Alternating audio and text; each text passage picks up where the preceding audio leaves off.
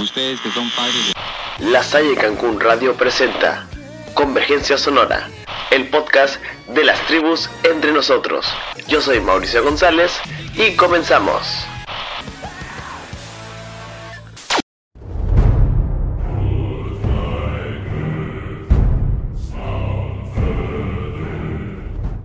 Se viene una cultura donde me siento muy identificado y le invierto mucho para hacerlo. Pero la parte económica sí que es un problema, pero es suficiente para saber que el día de hoy hablaremos de la tribu de los gamers. Los videojuegos representan en este momento de nuestra era una de las alternativas de entretenimiento más apeticiadas en el mundo. Millones de jóvenes gozan a diario con la experiencia de sentarse frente a una pantalla de televisión y, mientras sostienen un mando a sus manos, disfrutan la oportunidad de viajar en el tiempo y el espacio. Ya sea porque se trata de una aventura a través del desierto como lo que ofrece el título de Journey, una guerra entre naciones como las ofrecidas en las entregas de Call of Duty, o bien una noche oscura donde Batman lucha contra sus villanos más tenaces. Un videojuego ofrece la dicha de conocer una historia en la cual olvidarse por un momento de la propia realidad. A los jugadores de vocación, es decir, los que sacrifican varias horas a la semana para jugar, se les denomina como gamers, la palabra rinde homenaje al concepto en inglés video game. Hoy en día, buena parte de ellos juegan a través de consolas de videojuegos, aunque también están los que lo hacen a través de su PC, tablet o smartphone. Pero, ¿qué es lo que hizo que a nuestros días ganáramos un montón de artículos de videojuegos?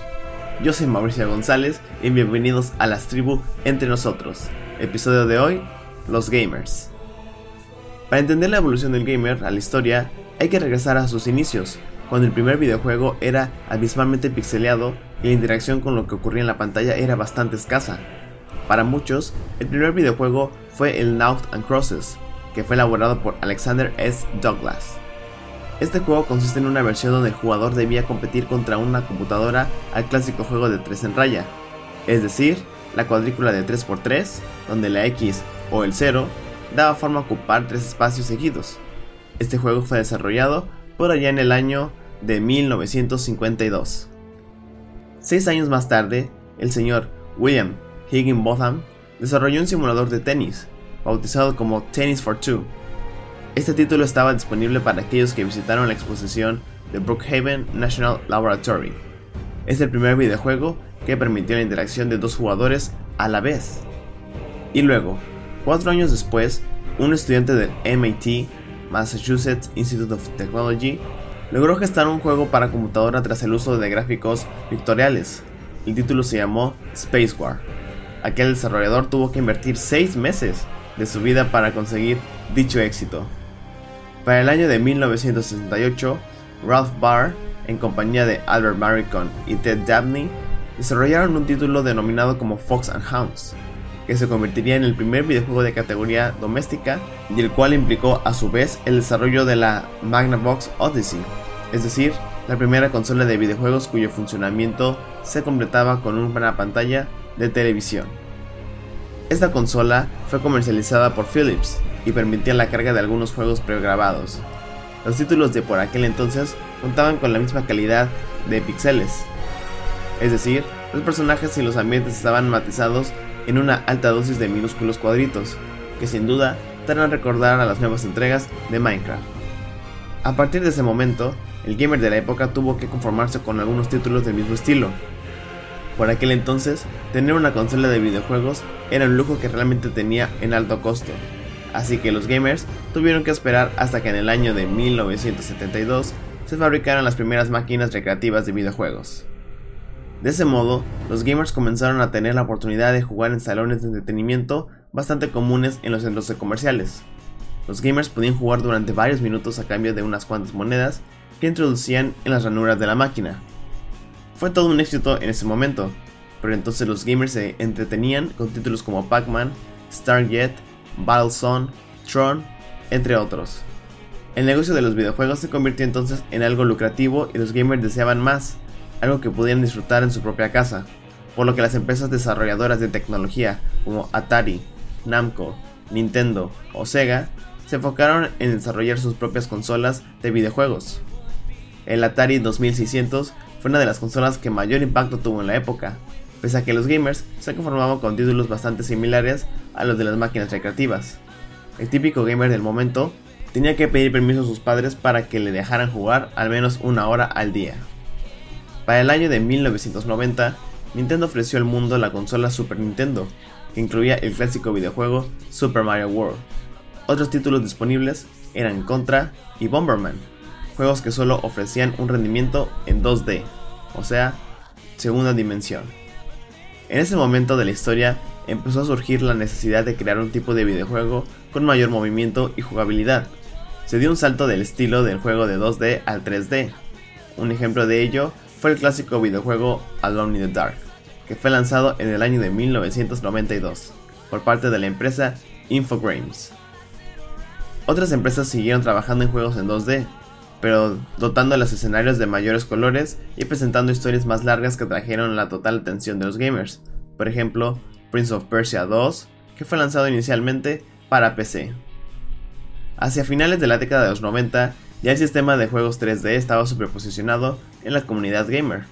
El gamer se torna más exigente con los títulos y solo conforma con un tipo de juego que le permitiría tener una experiencia de inmersión en el juego, donde pueda desplazarse hacia cualquier dirección, tal como lo hace en el mundo real. Para ello, nacen las consolas como el Super Nintendo 64 y la PlayStation. Pocos años más tarde, Microsoft decide lanzar su consola Xbox que también se convertirá en fuerte competidor, permitiendo la carga de videojuegos en tres dimensiones y con un argumento a vivir por parte de los protagonistas que el gamer controla con su mando. Hoy en día, el mundo de los videojuegos y la industria que lo sostiene es cada vez más activo. Compañías como Ubisoft, Rocksteady, Electronic Arts, Sony, Square Enix, entre muchos más, han empezado a generar más colección de títulos cada vez más agradables, más interactivos, más llenos de contenidos y funcionalidades.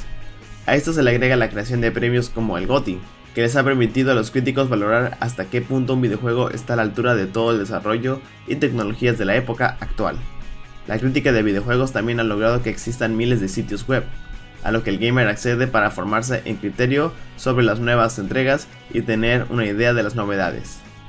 El gamer actual ya no se conforma con videojuegos funcionales como ganar una carrera de autos o solucionar un problema de lógica.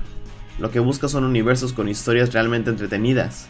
El concepto del mundo abierto que se ve en juegos como Grand Theft Auto 5 o Watch Dogs es el que más impacto tiene, porque así el gamer tiene la libertad de moverse en la belleza de los gráficos explorando una ciudad, una isla o un edificio.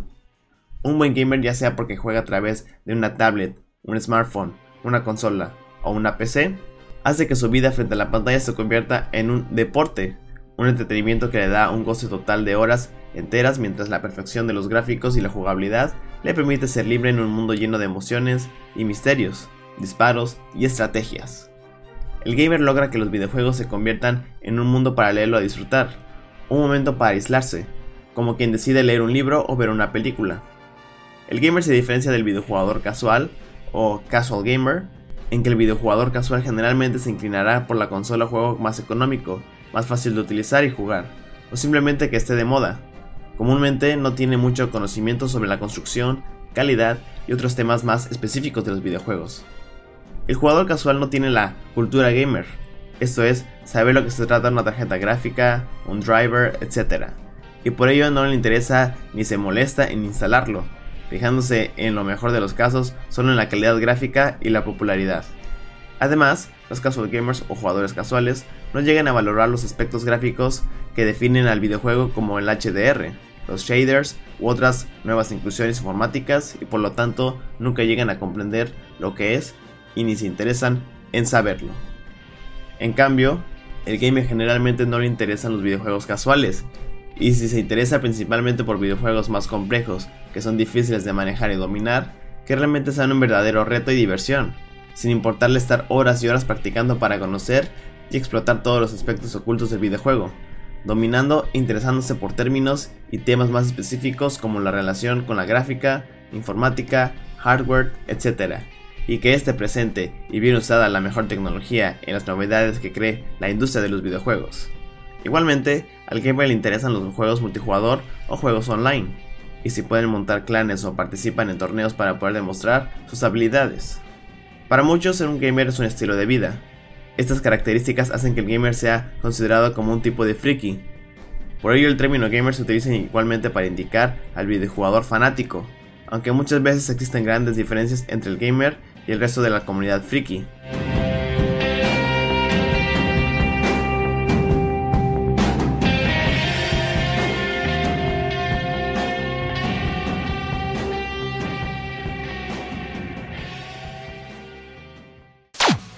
La Salle Cancún Radio presentó Convergencia Sonora, el podcast de las tribus entre nosotros. Regresaremos con más. Escúchanos siempre.